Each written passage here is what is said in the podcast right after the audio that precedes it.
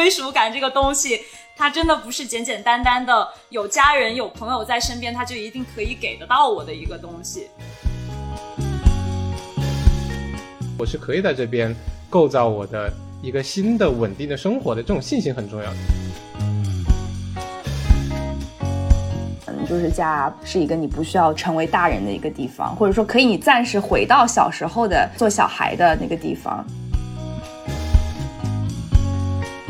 就我们会依恋父母，但其实大家都有提到，就是父母也对我们有一些依恋，会很 很想要确定我们过得好不好，然后很多时候也会流露出一些他们的焦虑啊，或者说不舍啊，很多的一些复杂的情绪。如果我熟悉的这些人离开了，或者我和他们的关系淡了，可能这个城市于我而言也就失去了它对于我的意义了。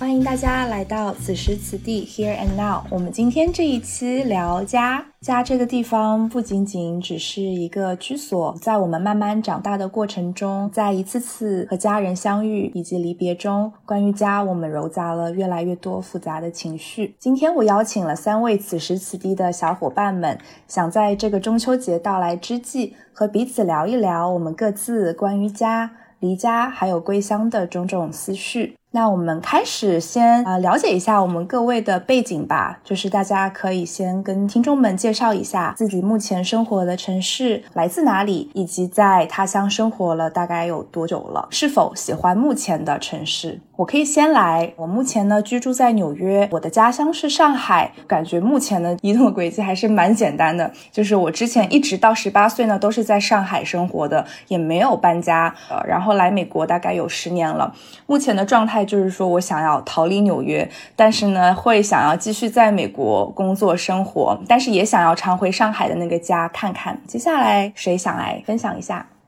我可以来。我是童宇，然后目前是在费城这边。每次关于来自哪里这个问题都比较难回答，一会儿可以深入的展开一下。但是现在的话，如果回国的话，应该会回昆明，算是来自昆明吧。然后来美国这边已经大概七年了，我自己是不太喜欢费城这个城市的，所以最近就是计划准备要跑路了。之后可能在录播客的时候，大家就会知道去哪里了。嗯，还小小的卖个关子，我是浩然，然后我现在是在美国的明尼苏达双城地区，我是来自于武汉的，我人生的前二十二年都在武汉，我也没有离开过武汉，就是我的从。幼儿园一直到大学，最近的就是大学毕业后的这四年，可能加起来在武汉也只待了两个月吧，就是其实是一个很大的一个反差的一个过程。对我还挺喜欢明尼苏达的，我觉得美国这边有个俚语叫 Minnesota nice，就是这边的人都非常的克制，有点和我们东亚人也比较像，所以说我觉得还是待着我还是比较舒服的。对，但肯定嘛，武汉还是我自我的家乡，希望能够多回去看一看吧。嗯。你说的我都想去明尼苏达看一看，我 到底有多 nice？就大家都是，要是要在这讲嘛，就可以稍微讲一点，就是说大家会，你可以说大家有一点假啊，总是把很多情绪都留给自己啊，对着他人是一个笑脸啊，然后就回避冲突啊。因为我们可以举个例子，会有一点点像比较 nice 的日本人，就是会对你笑，然后但是又不想打扰你的生活。这个和其实和典型的美国人，我觉得是比较有差异，尤其是和南方的那种。是差异比较大的。下次有机会可以去明尼苏达感受一下他们当地人的 nice，团结一起组个团儿一起去，对，去明尼苏达录播客，可以可以可以 去找浩然录播客。对，我们到在湖边搞个小屋，我们来围炉夜话。嗯，感觉是就是很慢的那种生活节奏，还挺舒服的。嗯，对。那我们回归正题。好。嗯，大家好，我是心情啊，我目前生活在费城，我来自广东台山，我出国应该是在我们四个人里面是最久的了，因为我是一三年，我还在我上初中的时候我就已经来了费城，所以我在这边已经有十年了。我初中、高中、大学 对都是在费城上的，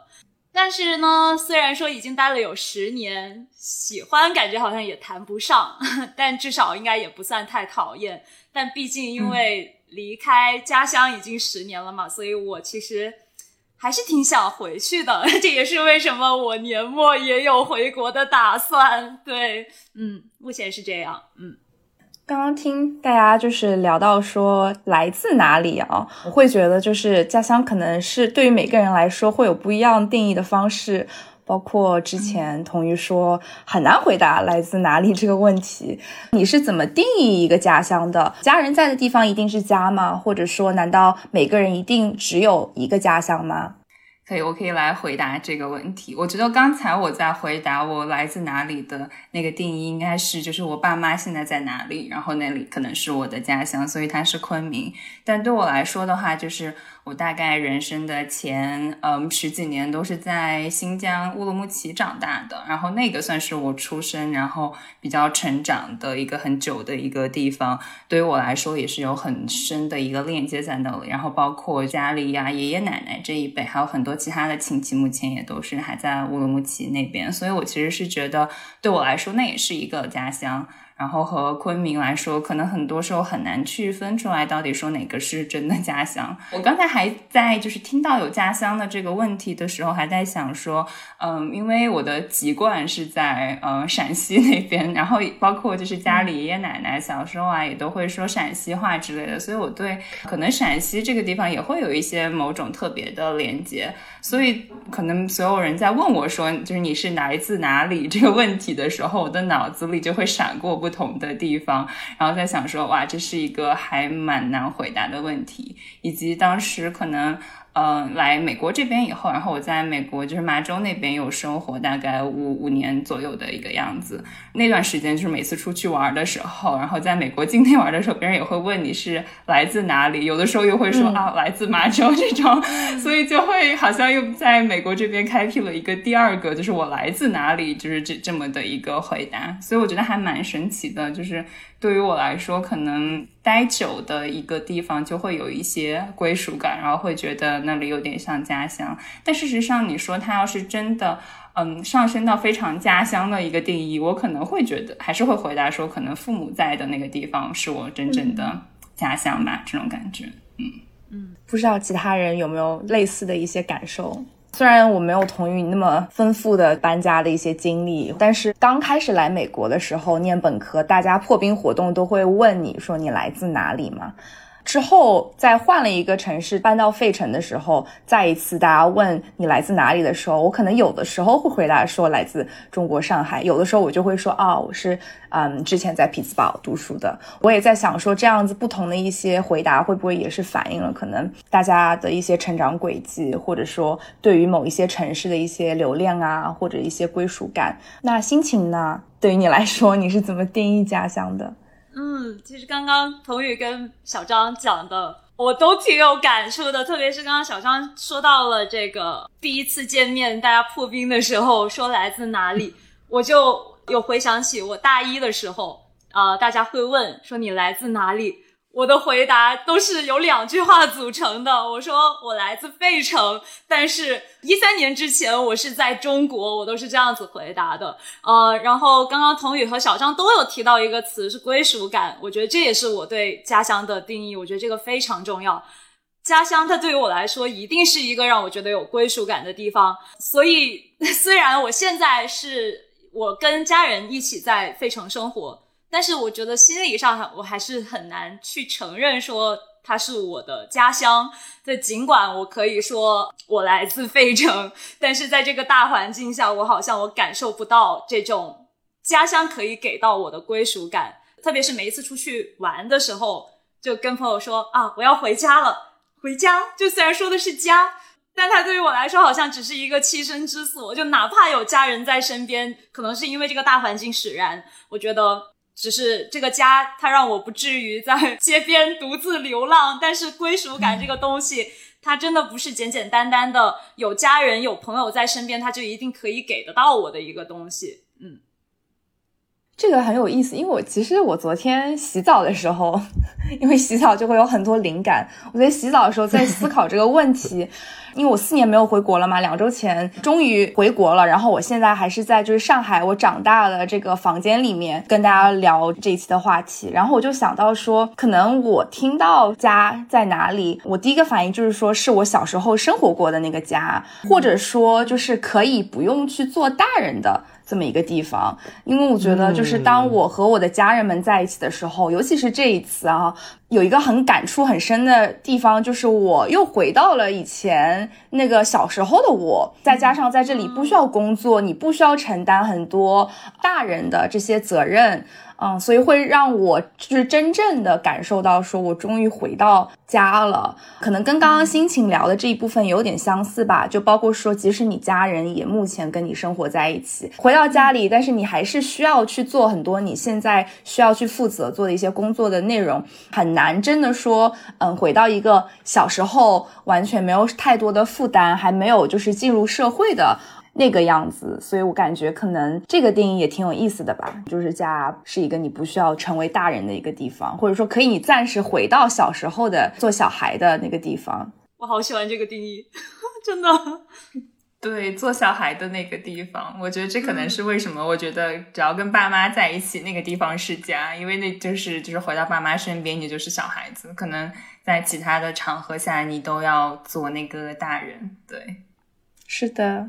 我觉得刚才小张说的就挺好的，我也很有感触。因为我觉得家乡就是一个会让我们很有安全感的地方吧，因为你熟悉这里的一草一木，包括你的邻居街坊，然后你在这里也留下了很多的童年的记忆，所以每次回到家的时候，你就会觉得特别安全，然后你能和过去的自己产生连结，然后你也可以做小孩，你也可以做自己。但我也觉得，呃，尽管我会说我的家乡是武汉，但我觉得其实近两年可能，呃，尤其是上大学以后吧，我会觉得其实这种熟悉感或者说安全感，安全感倒还好，但熟悉感其实对我来说是在减少的，因为，呃，城市在不断的建设嘛，很多你过去很熟悉的地方都在推倒重来，然后很多你的过去的朋友可能就搬走了，或者说，呃，新的邻居搬进来，其实我会觉得有时候家乡或者甚至让我会觉得有点陌生，所以我会感觉其实。随着我离家越来越远，我和家乡的连结其实是越来越减弱的。所以，与其说我想念武汉，不如说我更想念我的那些亲人和朋友。就他们在哪里，可能对我来说更重要一些。对，就过，因为过去的记忆它不可复制了嘛，它重新装修了，或者原来的消失它推倒了，那它没有就是没有了。那我也不可能去，没有必要去缅怀它。那我只能说去和那些对我来说重要的人一起创造新的记忆吧，就是建立新的家乡。我会有这种感觉，嗯。我感觉可能会不会就是也是有阶段性的，因为我们四个人目前都是就是海外的华人嘛，这么一个群体身份，自己的经历出发了，说我有的时候，尤其是刚开始离开中国，在美国求学的那段时间，就是特别想融入美国的这个社会当地的一些文化，去参加去做他们当地人做的事。但是后来，因为我现在今年是第十年了，嗯，我感觉就是从。近几年哈，尤尤其是疫情开始的近两三年吧，我会在美国就是特别渴望找到说跟中国的这些连接，所以我也蛮好奇大家就是有没有一些时刻是有击中到自己，比方说有意识到说自己在美国了，自己已经离开家了。我觉得对我来说，可能离开家的定义就是离开父母，独立去生活了，然后那些瞬间就是让我意识到。OK，我是一个大人了，其实不是一个特别，呃，美好的回忆。我觉得，因为当时肯定在离开家的时候，还是有很多的不确定性啊，然后有很多要去学习和探索的新的东西。嗯，所以我第一次的话，可能大概是在高中的时候，那一段时间有一个机会，就是要去在北京独立去生活一段时间，然后大概有几个月的时间。嗯，然后那一段时间对我来说，就是。其实还蛮有蛮紧张的，一方面会有一些新鲜感觉的，哇，我要成人了，我要独立了，然后要一个人去生活了，然后很很激动。但另外一方面，就是经常当我回到当时自己住的那个屋子的时候，又会觉得说啊，为什么我只有一个人，其他人好像有爸爸妈妈可以去照顾他们，但是我要自己去照顾自己，所以又会有一些失落的感觉。我觉得那段时间可能。对我来说是一个去探索怎么独立成长啊、独立生活的一个阶段，以至于可能到后来我真的就是离开呃中国，然后来美国这边读书的那个离开，对我来说好像就冲击没有那么大了，因为之前已经有过这种离开家的体验了。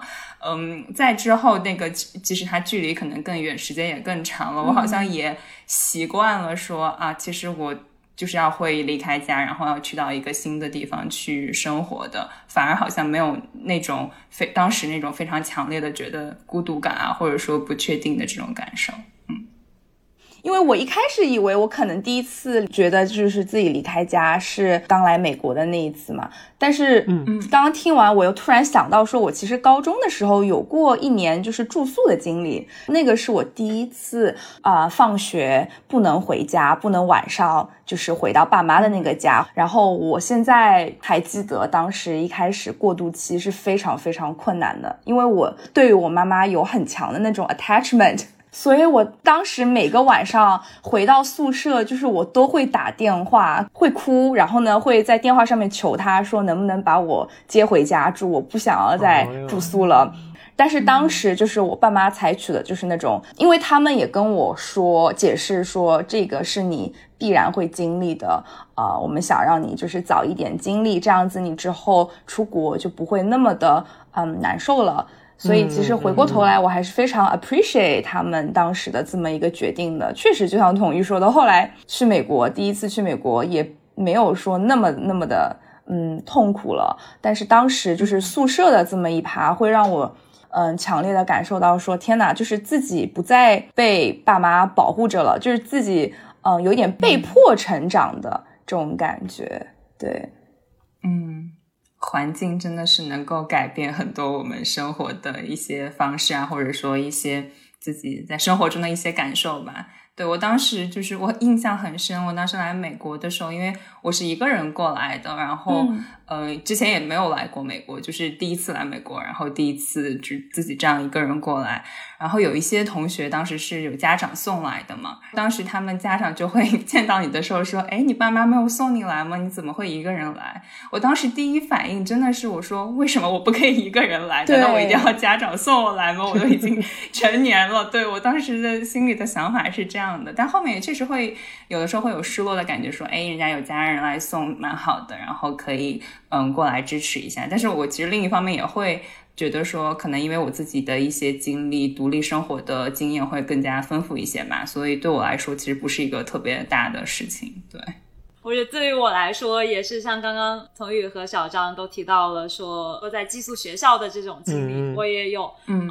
我的第一次意识到自己离开家了，就是在我上初中的时候，我在国内读了半年的初中。所以那个时候我是离开了台山，去了广州的一个寄宿的学校。呃，那个时候我其实是每周末都会回台山的，但是呃，单次 两个多小时的车程，依旧还是让我觉得自己离家很远。对，所以我也是呃，跟小张差不多，我也是每个星期天离开台山的时候，我就。我会哭，然后我回到宿舍也会哭，然后哭完哭完一趟之后，再回到教室里面去上晚自习。对，然后也是会呃，周日晚上就会给妈妈打电话。就当然，就那个时候，我妈可能她也有有一点点就是不太愿意我离开的那种感觉，所以一旦就是一个星期有一天我没有打电话给她。他就会很急，他会找我，他会找我们班主任问我怎么样了。然后第二次呢，对于我来说就是出国的时候了。呃，可能跟童宇和小张不太一样的，就是可能是因为那个时候我确实比较小，也不是特别小，但是呃，总归来说还是年龄就是不是特别的大。然后那一次是多重意义的离开家了。第一个就是我觉得离开了有很多亲戚、很多家人的老家。然后第二个家就是我那个时候在初中，虽然只待了半年，但是我的初中的那个班，我的老师、我的同学，他们真的是给了在异乡求学的我那种家人的那种感觉。所以第二重意义就是，我觉得我离开了那个带给我很多温暖的这个班级的大家庭。然后第三个就是更大一点的，就是离开了有着我熟悉的生活和文化的。这个中华家，呃，突然一下气氛爱国了起来。真的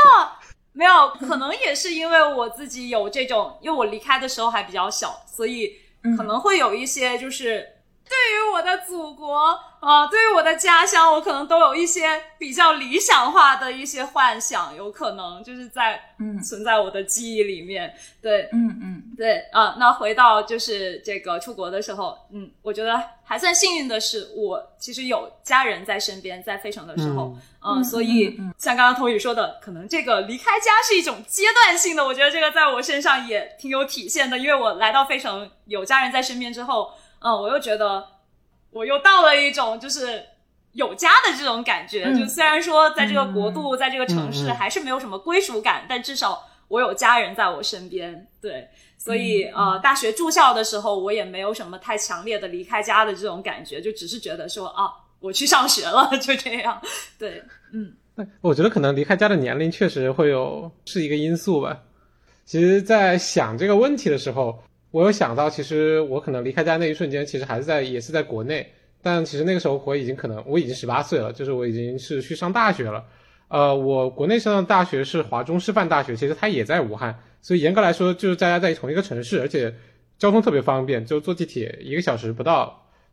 ，literally 从。我我出我们家门口到我进我宿舍门口一个半小时都不要，其实很近，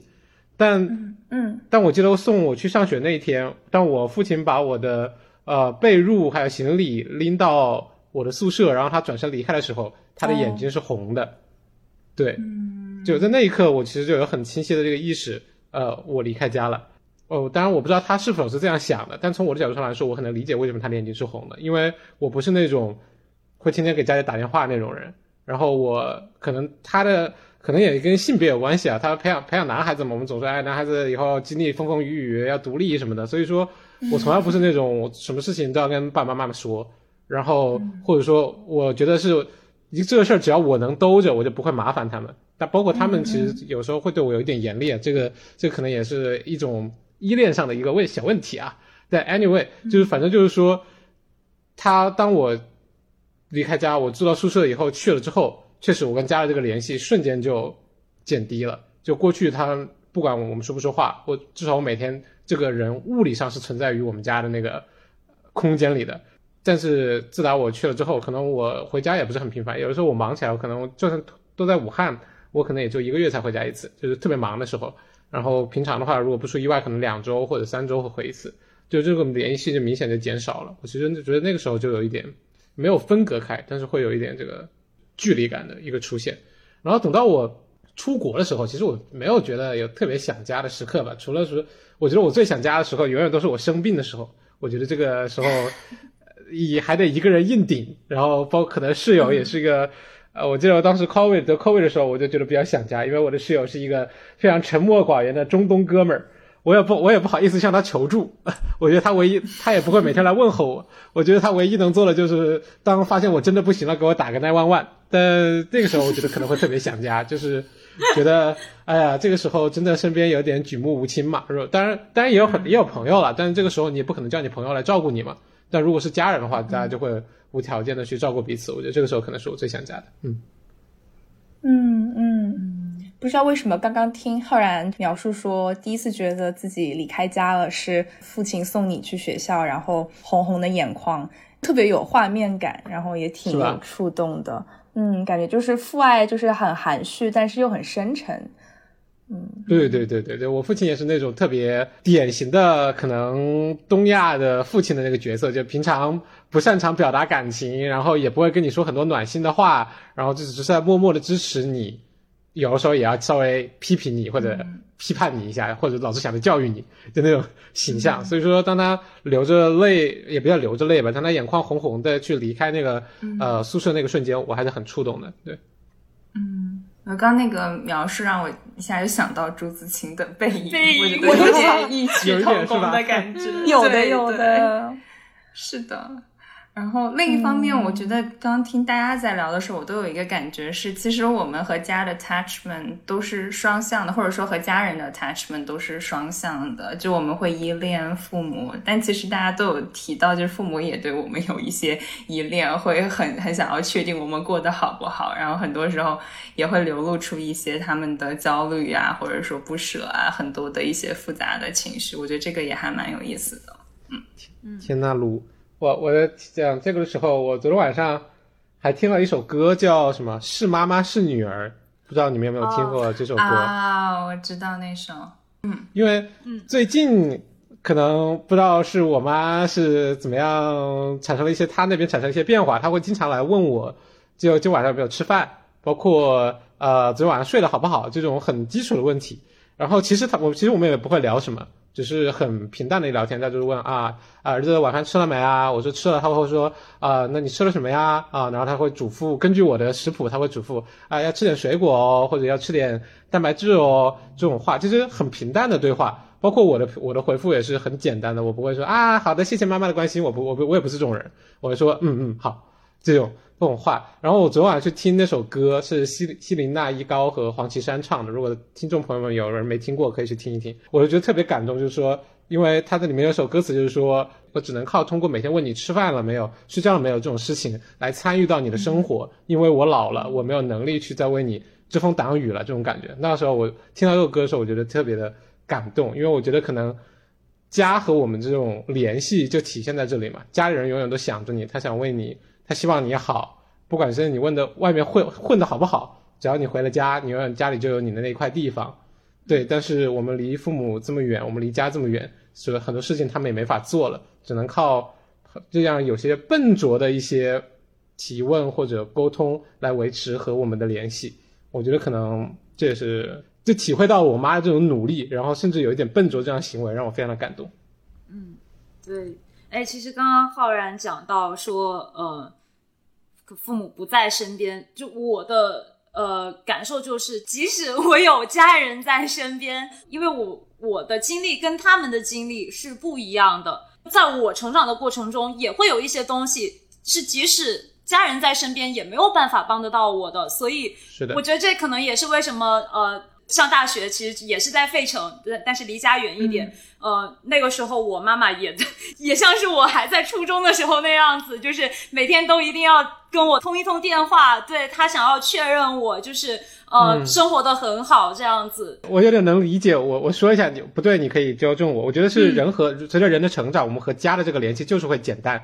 嗯，可能出国或者说去到另外一个城市，这样物理上的这个变化会使这个减淡显得特别的明显。但即使和家人在一块儿，我们和家的这个连接没有那么紧密，因为我们要搬出去住，因为我们会有自己的生活，和家的这个连接也会去变淡。但或许我们会说，你和家人还在一块儿啊，这个连接怎么会变淡呢？但事实上不是这样。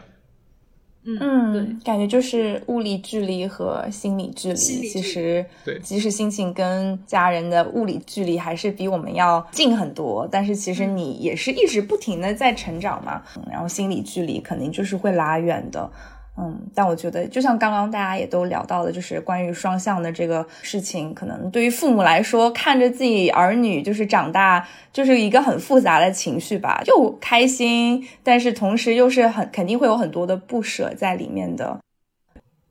嗯，然后接下来这个问题，我觉得我可以猜到大家会怎么回答，因为其实我们第一个问题大家就聊到了说是否喜欢目前的城市，然后。听到的除了明尼苏达 nice 啊，呃，另外的两位都挺 dis 费城的，但是我还是跟大家聊一下这个话题吧。大家刚刚有聊到关于归属感，或者说就是我们目前的这个现居地，即使喜欢，但可能也依然会有一些距离感，会有一些漂泊感。那大家就是是怎么样去面对自己在异国他乡的漂泊感的？我可以先说一下费城这个事情啊，这个因为我也是老费城人了啊，我 其实我们四个人对跟听众解释一下，因为我们四个人其实是校友，所以之前都是在费城生活过、学习过的。嗯，对，嗯，对，我觉得其实一个地方就是会不会让我觉得有归属感，或者说会不会让我觉得它可以跟它产生比较深层次的情绪连接，我觉得还是我刚刚说的那个，会不会让我觉得很有安全感？我觉得费城并不是一个特别糟糕的地方，它也很有历史，它有非常多很好的餐馆。可是我觉得我在费城，我觉得我并不安全，可能由于它居高不下的犯罪率以及糟糕的街道环境，呃，这种 这些客观因素啊，就我觉得，包括我在费城的时候，我可能作为我在工作的时候，我也特别不愉快。我觉得我每天住在一个高压锅里，工作就是在不断的给我加压，等到我看我什么时候爆炸而已。所以说，我觉得虽然我很喜欢费城，我也觉得我要是什么时候回费城，我肯定也会愿意再待几天。但我觉得是很难跟他建立深层次联系的。嗯，我觉得漂泊感的这个事情也是说，我觉得首先这个地方如果能让我有安全感，我才会觉得我是可以在这地方稍微扎一扎根，或者说是起码能稳定下来，建立自己的圈子的。如果连安全感这个前提都不能满足，那我觉得，所以说为什么明尼苏达 nice？或者说，明斯达人好这个事情对我来说是有影响的呢，因为我觉得就是说他们不会他们心里怎么想的我不知道，起码他们明面上不会觉得哦你是来自中国的，你是好像英文也说的没有那么流畅，你就是我，你就是一个异乡人，我们就要鄙视你，或者说我们就要不接受你，或者说我们就要稍微区别对待你。而是他们还是起码表面上都还是愿意接纳你的吧，很友好，你就愿意呢，你就觉得 OK，我是能够和大家建立一些关系的，这样的人际关系也会帮助我觉得去在这边扎根一些，会让我们有一个更开放的心态去感受身边的人，我觉得这个也很重要，就起码我没有那么防御，我没有那么应激，我不是随便随时准备去战斗去保护我自己，会让我跟周围的人建立更多的连接，然后也会让我就是觉得 OK，其实我在这边也没有那种很强的那种游子的那种心态，而是。好像我就是这里的一一部分，只不过我是新来的，所以其实当地人对于你的很友好、很包容的那些态度，肯定也是会是一个比较重要的因素嘛。对对，我觉得可能很多就是是否会让你有这种信心，就是说我是可以留在这里的，以及我是可以在这边构造我的一个新的稳定的生活的这种信心很重要。这就是说旁边人的态度、城市的这个环境，包括可能。啊，你自己的一个经济或者精神的状况，对吧？它综合起来会给你带来，决定你有这个信心或者没这个信心。刚听浩然在说的时候，我有一种感觉，就是我自己的经历有点像，我其实，在探索到底哪里适合作为我更常去居住的一个地方的感受。就比如说，对我来说，一开始来美国就是住在比较村的这种地方，因为当时的学校是在比较村的地方嘛。然后马州它又是一个环境相对还不错的一个州，然后当时整体的感觉就很好。但我当时住在那里的时候，我就在想，说我说不定也想去城市里住一住呢，因为就是村里确实是什么都不是特别方便。然后那个时候就会有那么一丢丢向往城市。然后也会去不同的城市旅行嘛。当然，我当时旅行的时候，第一个就排除掉了纽约，因为我确实是太 太讨厌，就是非常密集的高楼大厦给我带来的这种压迫感。我就发现我好像很不习惯这种非常喧嚣的城市的这种感受。然后费城，我当时来逛的时候，其实给我的感觉是相对它会。没有那么有压迫感，它也有很多高楼，但是它也有很多比较有历史的一些建筑啊，以及它当时的城市街道好像还没有 现在这么糟糕，所以就 就会让我觉得其实还是一个可以考虑就是生活的城市，所以这也是当时选择宾大的一个原因之一吧。但是就是在这里 大概生活了这么两年以后，我现在就是觉得当时我好像被。呃，费城吸引的那些点都逐渐的好像消失了。我现在越来越怀念之前在村里生活的那种感受。所以刚刚有说，就是接下来要搬家，就打算再搬回村里了。然后 等等之后有什么进展，可以再跟大家来 update。但是我就是会期待说，可能。呃，会不会搬到一个我觉得没有那么有压迫感、离城市稍微有一点点距离的地方，能让我的心情会更好一些，然后能让我觉得或许在这个土地上的归属感会更强一点，可以更久一点的居住。但我觉得。嗯，其实我这个人本质上，我觉得还是蛮就是蛮喜欢在不同的地方生活的这个体验，可能跟我的成长经历有关系嘛。所以对我来说，其实我觉得可能我会想要探索那里是不是适合更久一点居住，但同时我又会觉得我可能随时也会离开它，可能会去探索不一样居住的地方。对，听听着给我一种这种外表上那种吸引力啊，它随着时间会减退。它给你那种精神的内核的那种好的感觉，才是永流传的。嗯嗯，是感觉归属感这个事情，或者说对于某一个地方的归属感这个问题，真的很无解。因为刚刚听通宇，我其实也有一些类似的经历嘛。因为我刚开始是在匹兹堡，也是相对比较村，但是其实真的，嗯，也没有说太村哈，也算是一个城市的这么一个规模。嗯，一开始在那儿生活的时候，我每一次去纽约玩，我都会特别特别的喜欢，就特别向往，感觉 是一个我现在没有办法拥有，因此就更想要去得到的 这么一个东西。但是后来就是搬去纽约之前，就去费城继续上学嘛。刚开始对费城也是跟童宇差不多的感觉，就觉得哎，还挺好的。我甚至当时会觉得挺干净的，就是 嗯，是一个城市，而且是一个感觉是一个更 upgraded 的嗯匹兹堡，就是去哪儿都可以走路，这一点我特别喜欢。然后也有很多好吃的餐厅，但是费城生活了两年之后还是不满足，就。对于费城的喜爱度也下滑了，然后后来就搬来了纽约，但是现在也是，就像我一开始开场聊到的，就很想要逃离纽约，因为觉得太嘈杂了。生活到第四年，觉得够了，不想要在 嗯那么繁忙的都市去 夹缝中生存了。然后我现在其实也是有一种想要回村的 这种感觉，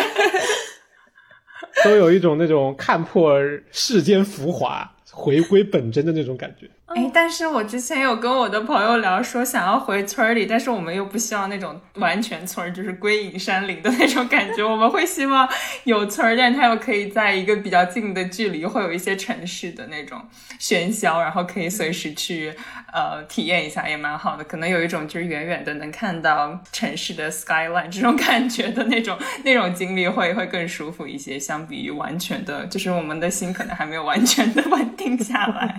对。还是要有点烟火气，对对。但是我又会觉得，会不会就是因为我们现在这个年龄段还在不停的探索，然后还在对，还算是有一定的高欲望的吧，所以可能就是到任何的一个地方去住了一段时间，嗯，都很难满足。我也在想，会不会有的时候，我对于第二故乡所要一直寻找，但是又一直没有能找到那种归属感，是因为，嗯，我一直在找第二个上海，就是会把上海，因为我的家乡，把它作为一种就是参照物，因为我之前去西雅图旅游的时候。莫名其妙一种亲切感，我当时就还没能理解。然后这一次回到上海呢，我又突然意识到，是因为其实西雅图跟上海都是很多雨的城市，所以我也在想，会不会是因为我，嗯，可能一直以来就在寻找第二个上海。嗯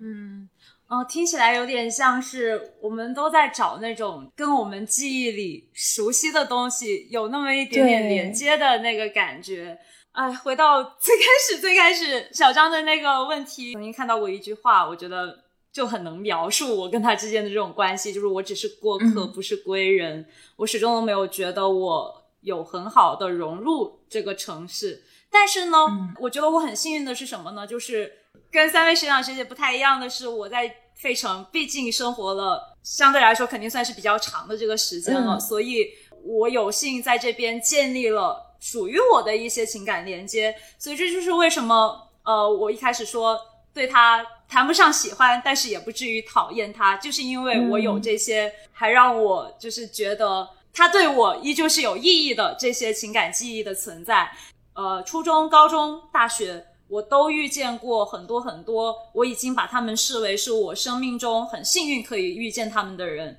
我曾经也说过一句话，就是不管我多么想念我国内的朋友，我把他们摆在我心里面多高的位置，事实就是我在费城的这十年，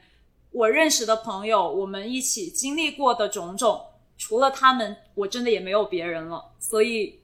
这十年，费城就是我唯一的一个可以定义我的一个地方。对，嗯，所以我没有办法很轻描淡写的就把这些情感记忆。就是一下子这样子突然抹去，但是呢，我也说了，这些记忆都是基于人存在的，与这个城市无关。我也非常清晰的，就是心自己心里面有一个意识，就是说，如果我熟悉的这些人离开了，或者我和他们的关系淡了，可能这个城市于我而言也就失去了它对于我的意义了。我觉得就是这样子。所以像呃刚刚小张说的，我们都在探索。我觉得我也是。我为什么？大学的时候选择留在费城，其实也是，呃，有一点点这种心理上的这种感觉。我在寻找一个我熟悉的东西，就是因为我初中第一次来宾大的时候，我就觉得他给了我在国内的初中给我的那个感觉，所以我就毅然决然的选择了他，我就选择了留在费城。但是读完四年大学之后呢，我觉得我现在想要去探索一个对于我来说可以给到我归属感的一个地方。我没有去过很多其他的城市，不管是在美国也好，还是在中国也好，都没有这种很别说长期了，短期居住的也没有，就只是去旅旅行一下这样子。所以我还挺期待说，就是年末如果回国的话，我要去探索哪些城市。我还是挺希望可以找到一个。像刚刚小张说的，第二个故乡，对，嗯嗯，听起来好像城市或者我们居住的地方更像是和某一些人记忆的载体这种感觉，对吗？对，因为我觉得我自己好像也会经常有觉得，其实我怀念的不是那个地方或者是那个景是什么样子，更多我怀念的是和那些人度过的那些时光，然后。比如说现在就挺怀念大学的一些时光和当时周围的一些朋友啊之类的，很想要回去。大概今年年中的时候，就是我家里有呃亲戚来美国这边探亲嘛，然后我也有见到他们，我当时就觉得非常非常的亲切。其实那个城市对于我而言，也也就是也还是在美国嘛，也不是一个什么家乡的感觉，但是就有那么一秒钟觉得好像哎回家了这种感受。所以我在想说，可能真的是就是人和人之间的这个链接，可能比那个 location 那个地方要更重要。嗯嗯，是的。嗯，那我们进入下一个话题之前，其实新学期刚开始嘛，不知道正在嗯收听我们节目的观众们有哪些是大一新生，或者说就是刚来到一个异国他乡在求学，然后新学期刚开始啊，所以我想问问看在座的朋友们，嗯，有没有哪些就是小 tips 可以分享给这些新生们的？刚开始到一个地方，怎么样可以更好的去建立？新的一些呃关系，或者说 homesick 想家的时候，有没有哪些呃小方法可以稍微就是缓解一下想家的情绪？呃，我是觉得可以加入一个不需要努力去迎合就可以很好的融入的这样子的一个团体，因为我回想了一下，我在高中的时候其实就是这样子，呃，加入了一个校外的一个非营利组织。呃，他们有一个这种青少年的这种团体，我们就每周五都会开一个 workshop，然后大家一起聊聊学习的压力、生活的压力，然后同时也讲讲说我们这个亚裔的社区，我们可以怎么去把它呃变得更好，这样子对，对，是这样的一个团体。所以那个时候就觉得说啊，有共同的目标，我们也可以平等的去探讨认同与差异。这个时候我就会觉得自己是被需要的、被尊重的，对，然后呃。包括我上大学的时候呢，呃，我也是很幸运的加入了一个我很喜欢的清唱团，我我遇见了一群跟我一样有着音乐梦想的小伙伴，所以我们在一起唱歌非常的开心，所以就觉得可以找一个呃自己可以呃非常舒服的待在那里面的这样的一个团体。对我很认同心情的这个想法，我觉得这里面结合了两个，就是一方面你要找到一个你很感兴趣的方向，然后你可能去培养这个爱好，它可以是和一群人，也可以是自己。我觉得相对来说，你可能就会花很多的时间在这个上面。其实当你就是你的时间有被消耗掉的时候，那个孤独感也会减轻很多。然后另一方面就是可能找到一些和你有链接的这样的伙伴。我当时觉得在大学的时候就很幸运，一开学的时候就认识了一帮还蛮好的朋友。我都住在呃比较附近的宿舍里，所以经常大家会一起约出来玩啊，然后一起吃饭啊，然后或者做一些其他的活动。就那个经历会让我觉得我在异国他乡其实也不是一个人，是有朋友的，还蛮开心的。我觉得还有一个我自己觉得会对现阶段的我更有帮助的一个想法，就是我觉得我其实是还蛮想要去拥抱自己的这种漂泊感。或者说，就是生活中的这种不确定的这种感受，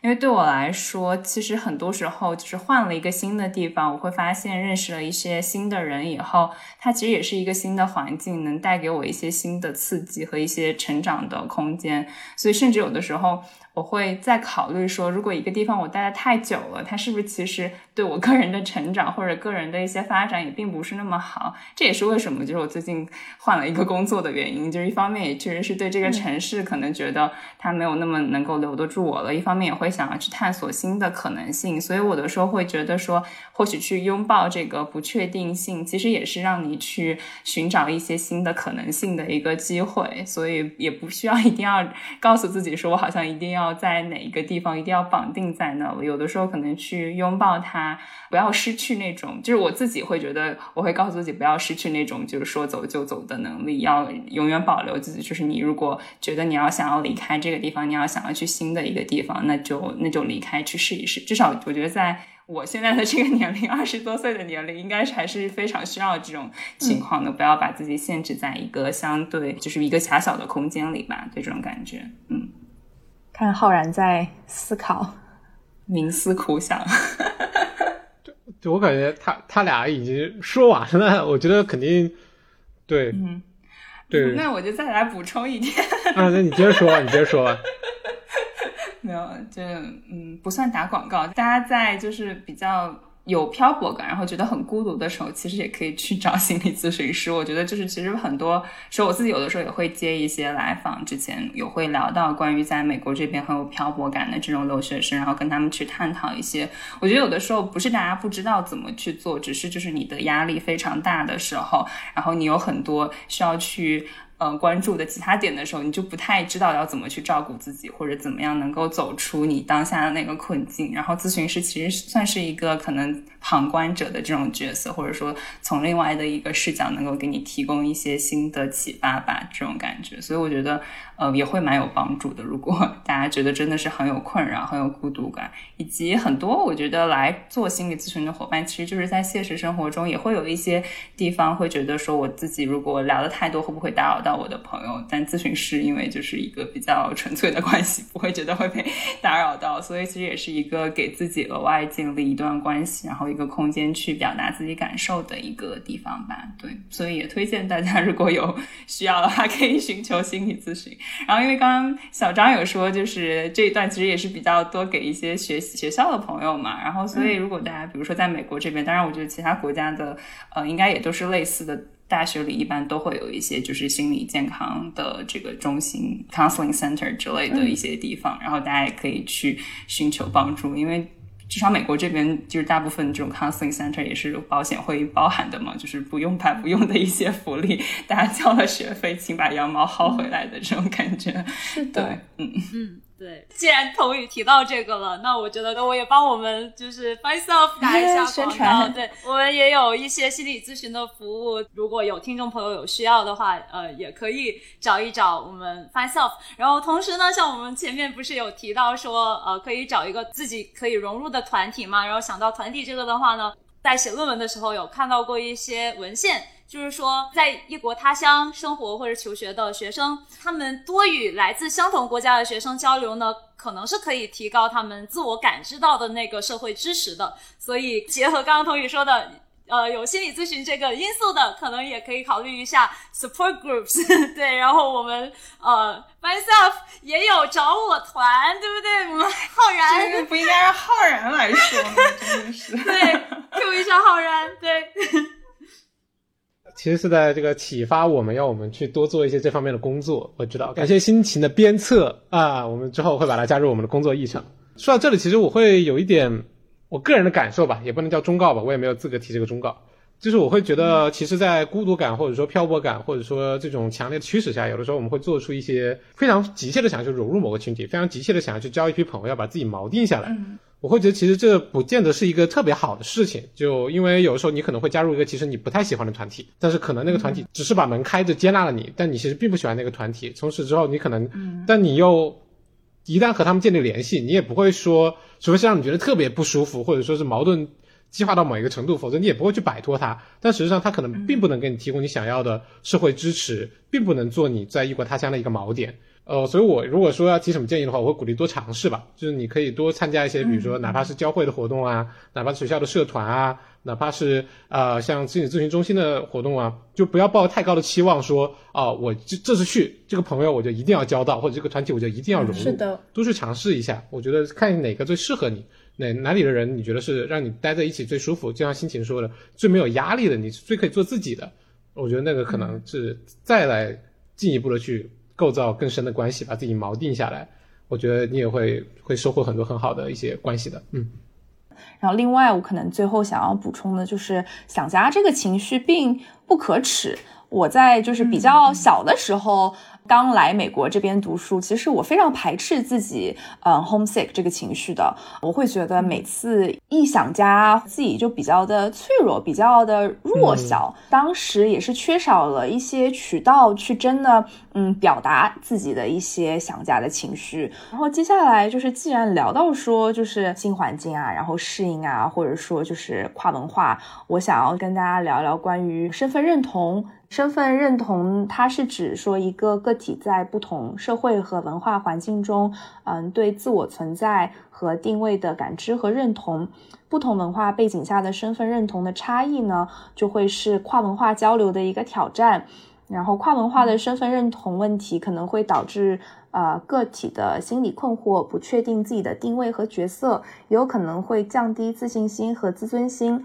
产生自我怀疑和自我否定的情绪。想在这里分享一个我之前找到的一个比较有意思的小研究、小调查。然后他这个是针对海外华人的一个研究，然后他就是说他身份认同的类型嘛，嗯，第一种就是叫混杂型，混杂型的话就是指这一群海外华人，他们比较接受自己的双重文化背景，族裔文化和主流文化的认同是比较相等的，虽然有一定的差异，但是他们并不冲突，自己的身份认同还是比较的自洽，或者说比较稳定的。然后第二种类型，它叫交替型。交替型的话呢，它是有一个情境上面的一个改变，具有两种文化的认同，他感觉很困难。可能他时而就会觉得自己完全呢是跟自己的族裔文化相关联，然后另一种情境下的话，又会觉得说非常的排斥自己的族裔文化，更跟主流文化相认同。他就是会有比较多的冲突，然后不太稳定的文化认同感。他会根据就是不同的情况，然后选择不同的自我认同。第三种是。购物车式文化认同，这个我觉得还蛮有意思的。就是他就说，也有这么一个群体，说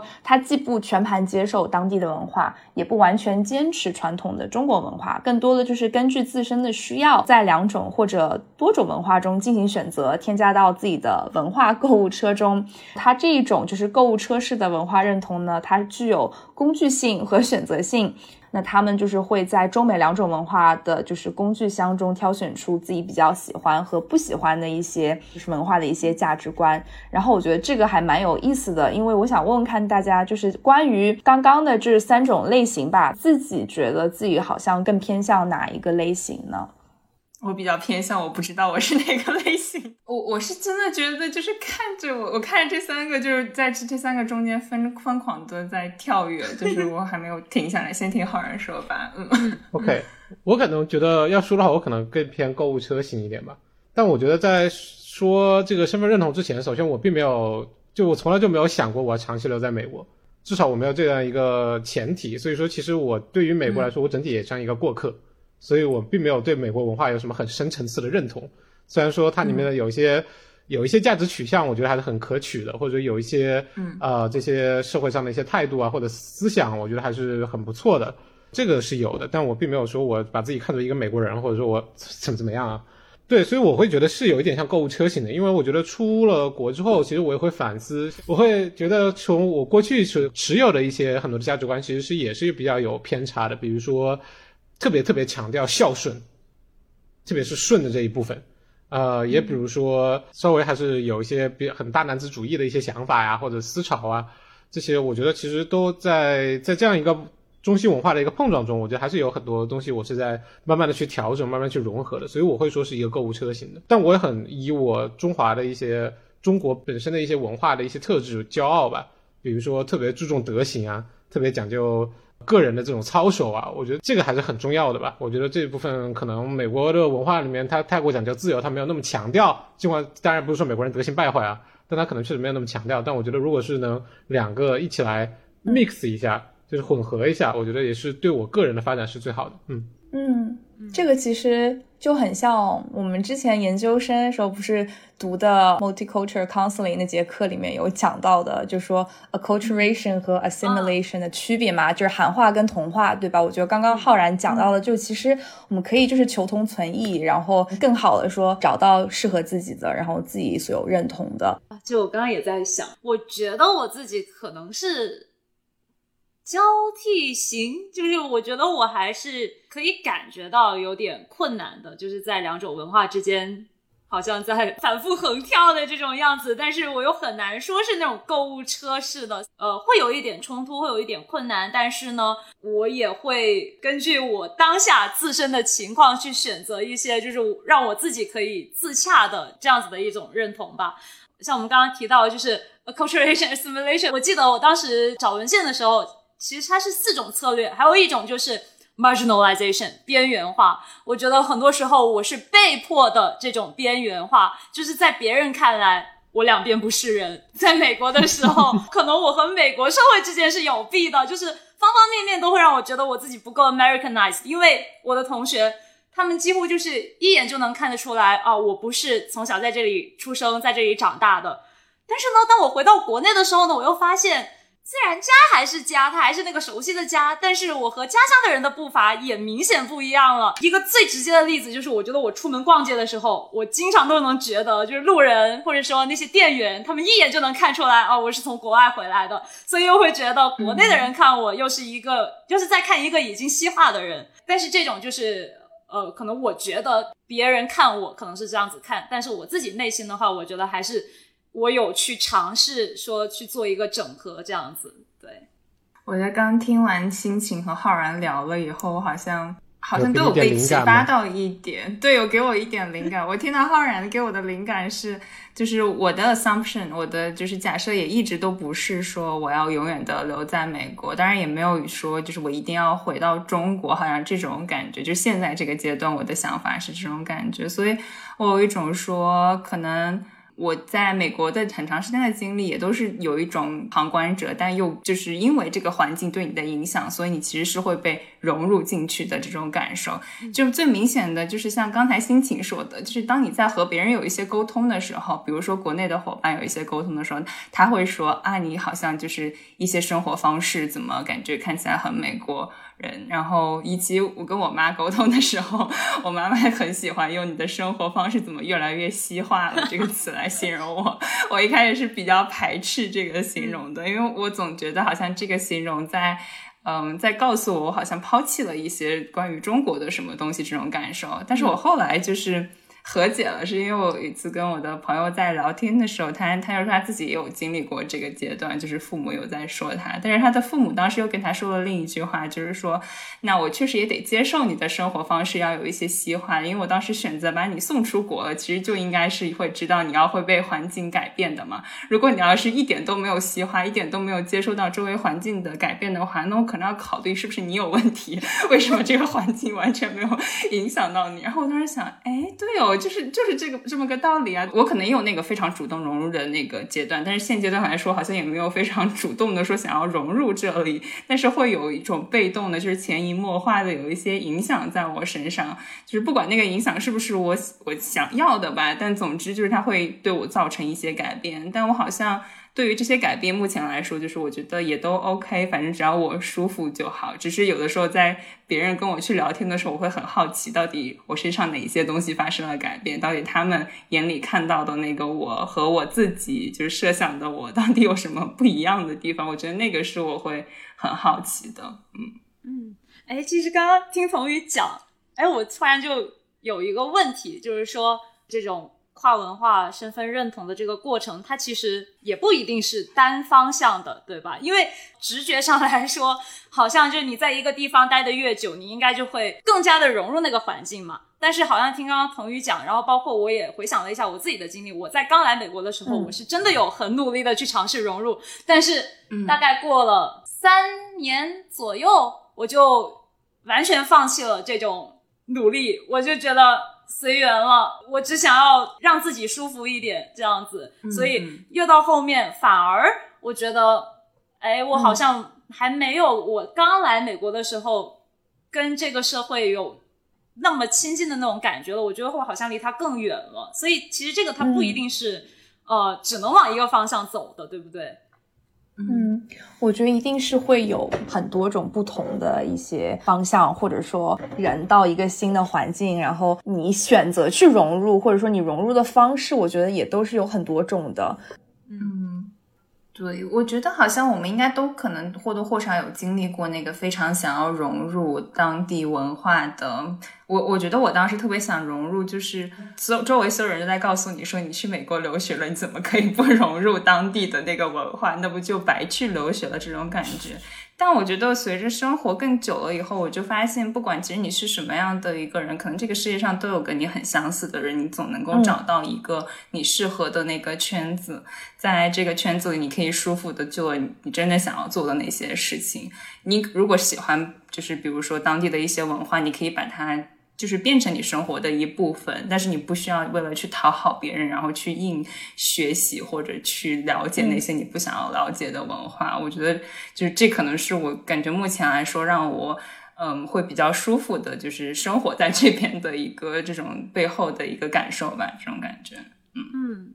对，呃，我也有想起我高中的时候也很幸运的有一些非华裔的朋友。我为什么后来就是觉得说放弃了，我不努力了，就是因为我有这些朋友，因为我发现建立社交关系这件事情，其实我真的不用勉强我自己，因为如果嗯那些朋友他们真心想跟我交朋友的话，他们是会主动来和我交流的，而且在交流的过程中，他们也会很尊重我。特别是有的时候，他们会发现说，他们聊的话题，或者说他们提及到的一些呃事物，是我不那么熟悉的文化方面的东西，他们就会很耐心的跟我解释，甚至会尝试从这些话题中建立一些跟我所熟悉的文化或者事物。去建立一个连接，让我也可以参与到他们的聊天当中，我我就知道我可以佛系一点点了，我让社交关系自然而然的发生就好了。对，这是一个很健康的心态。有一些碰壁探索以后成长出来的心态。对 对对，我会觉得是的。就来到一个新的文化或者新的环境中，我们肯定会有身份认同方面的危机嘛。就我们不太知道自己在社会中会处于一个什么样的位置。就说如果我坚持我自己，我是否会被排斥？是否会被歧视？嗯，是否我应该去融入？融入了是否能让我获得更高的社会地位，或者能让我过得更舒服？我觉得大家都会有这样的一些，我觉得至少会有设想或者想象吧。我们会按照自己的一些这种设想，然后去做一些事情，会跟这个文化进行一个磨合，最终找到自己觉得舒服的那个位置。我其实我在过去的时候，我也特别讨厌吧，我就可以直接说，我很讨厌那种好像明明你是一个亚洲人或者中国人，然后你把自己的眉毛搞得很细，然后把自己晒成小麦色，搞得像那种呃美国出生的亚裔或者这种迎合白人的审美的那种感觉。我觉得他们就好像是很排斥或者很讨厌自己的原本的那种身份那种感觉。但我后来现在也觉得，如果他真的觉得这样他是自洽的，他是觉得这样能够让他带来开心，或者说他是满意的，那我觉得倒也无所谓。其实我还挺想分享一个，因为刚刚也提到我现在在国内嘛，然后我觉得其实很多时候我们跨文化身份认同，嗯，之所以难，是难在说他人对于我们自己的这些指点和评判，或者说定义上面，就很有意思的一点。这一次是带着我的对象来的，然后我们已经结婚了。然后呢，第一次听到长辈很直接的告诉我说，该到生娃的年纪了，就他们会跟我说，说你到你其实马上到三十岁了，你应该要在三十岁之前把这个事情做完。一个很有意思的对比就是我在美国的同事们，他们当妈妈是三十五岁之后才做妈妈的，他们就会经常跟我说，哎呀，不着急啊，你那么年轻，就是完全不需要去考虑就是生孩子，现在就是好好过二人世界就可以了。对于他们来说。说，他们眼中的我是非常年轻的，但是在我的家人们看来，我已经就是年纪蛮大了。所以我觉得这是一个特别有意思的事情。他们对于年龄，对于女性该什么时候做什么事情，由于文化，由于他们自己的价值观，带来了很多不一样的一些呃标准。我觉得很多时候就是会给个体带来很多的一些困惑或者压力。对，我觉得会有。我其实有的时候也会有这种感觉。前两天我还在跟一个朋友就是聊到这个事情，就类似的事情吧，就是在想说，很多时候我们的选择或者说我们的价值观，就跟身边的人理解的不太一样。他已经找到了一个让他自己觉得 适合的一个方式，就是他比较自洽了。他说：“我就不管你怎么说，我自己活得开心就好。”然后我就跟他聊说。我也很确定我自己想要的是什么，而且我我觉得我自己也是一直在朝着我坚持我认为我自己应该走的那个方向去走。但是我没有做到的是什么呢？就是我还在努力学习去对抗外界的这种偏见。至少现阶段没有办法做到的就是，我还是不知道怎么去把我自己相信的呃，或者说我认同的价值观，不知道应该怎么让它让我自己更有自信去打败外界对我的这种偏见。对。但是我觉得我还是很坚定的，有我自己想要走的那个方向。对，嗯，感觉其实打败不了，也没有意义去打败了。但是我觉得这也是因为我是曾经尝试打败，然后没有办法做到，所以我现在才告诉心情的。但是，嗯，也很能理解，很能理解。对，嗯嗯嗯。我可能现阶段为什么想打败，就是因为我担心他会动摇我。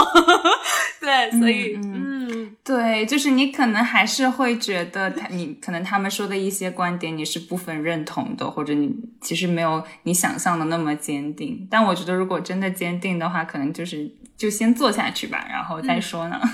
是不是这种感觉？对。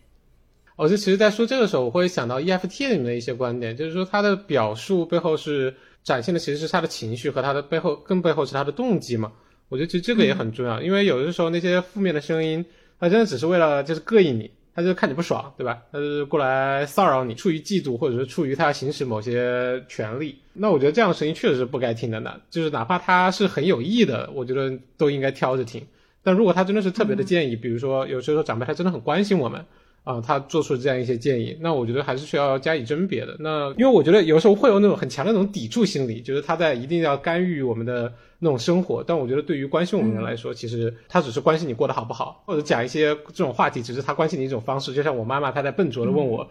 笨拙打引号，笨拙的问我有没有吃饭一样。他其实只是关心你过得好不好，他并不是真的一定要你生一个孩子或者怎么样。或许在他的观念里面，生个孩子会过得更好，但你也可以向他证明给他看，不生孩子我也可以过得很好。他会。他会理解的，他会为你的幸福感到幸福的。嗯嗯，对，我觉得可能知道那个那个人要的是什么。当然，我觉得就是对于那些不太不需要在乎的人，其实我们可能也就不在乎了。可能很多时候最影响到我们就是周围父母啊这样的一些观点，因为我们在乎他们，所以我们会被他影响到。我的方式就是，我会告诉他们，就是我听到他这些是跟我说的这些内容的一些感受，然后会告诉他们说我会不舒服。然后我发现我妈妈其实是可以接受，就是嗯，她 她说的这个东西会让我不舒服，然后她也会愿意去改变自己说话的方式的。就最近我在跟我妈妈在聊这件事情，然后也是让我觉得还蛮开心、蛮蛮高兴的一件事情嘛。因为之前就是我和妈妈聊天的时候，她就会说。会说一些就是他的担忧，然后很多时候因为他那个担忧会激起我一些比较复杂、比较烦躁的情绪，然后就容易会有一些争吵啊之类的。但是现在就是我们都在磨合，怎么去沟通，怎么真的传达出来我们想要的事情。我可能也会在跟他沟通的时候，在不断的告诉他，其实我过得挺好的，我这些事情我都有做到，类似这样。然后他也会。在跟我沟通的时候，告诉我说他可能就是担心我，但不一定就是这个是我需要的，但他还是想告诉我就是这样，所以我觉得这个沟通会更有效一点。嗯，对，挺好的。说到妈妈，我想到前几天 我妈跟我说说，哎呀，你到三十岁的时候，最好还是要生个小孩啊，就是已经有年纪有点大了。然后我问她，我说妈妈，那你二十六岁那么早就把我生下来，你会后悔吗？后来她想了想，她说，对，我觉得确实，嗯，生你生的太早了，呃，然后她又 她又开始跟我说，她说。不着急，你慢慢来。然后我觉得，其实很多时候，妈妈跟女儿，妈妈其实很能体会女儿的，因为他们也也经历过我们现在所经历的这些，所以很多时候跟妈妈去沟通，多聊聊。其实我觉得两个人很多时候是站在同一个战线上的。对，是的。就有的时候没有聊开的时候，你觉得好像跟他是战线不统一的，你会很生气。但是真的聊开了以后，发现其实彼此都是能共情到的。看来我要努努力 去跟我妈妈聊开。呃嗯，可以的，加油啊！但是别别抱着一定要把它改变的这个心态啊，可能他们对，其实 not ready，就他不一定准备好了去接受一些新的观点或者怎么样。对对对，每个人可能情况都不太一样。嗯，对对对。好，我们其实今天也展开聊了好多关于家的种种，然后也特别感谢我们今天的三位嘉宾们跟我畅聊了一番。中秋节快到了嘛，然后中秋节的寓意就是团圆。虽然我们现在很多在外的游子们没有办法跟家人们，或者说没有办法在自己的家乡故乡过这个中秋节，但是希望听众朋友们有收获到陪伴，也希望可以在我们这一期节目的评论区留言跟我们。做一些互动，非常感谢。如果你现在还有听到结尾的话，非常感谢留下来坚持听完这期节目的朋友们。我们下一期再见。如果喜欢这期节目的话，点击关注，一键三连。我们之后也会有更多的话题，然后跟大家分享的。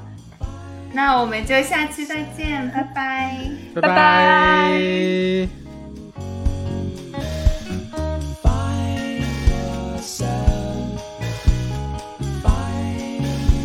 sound by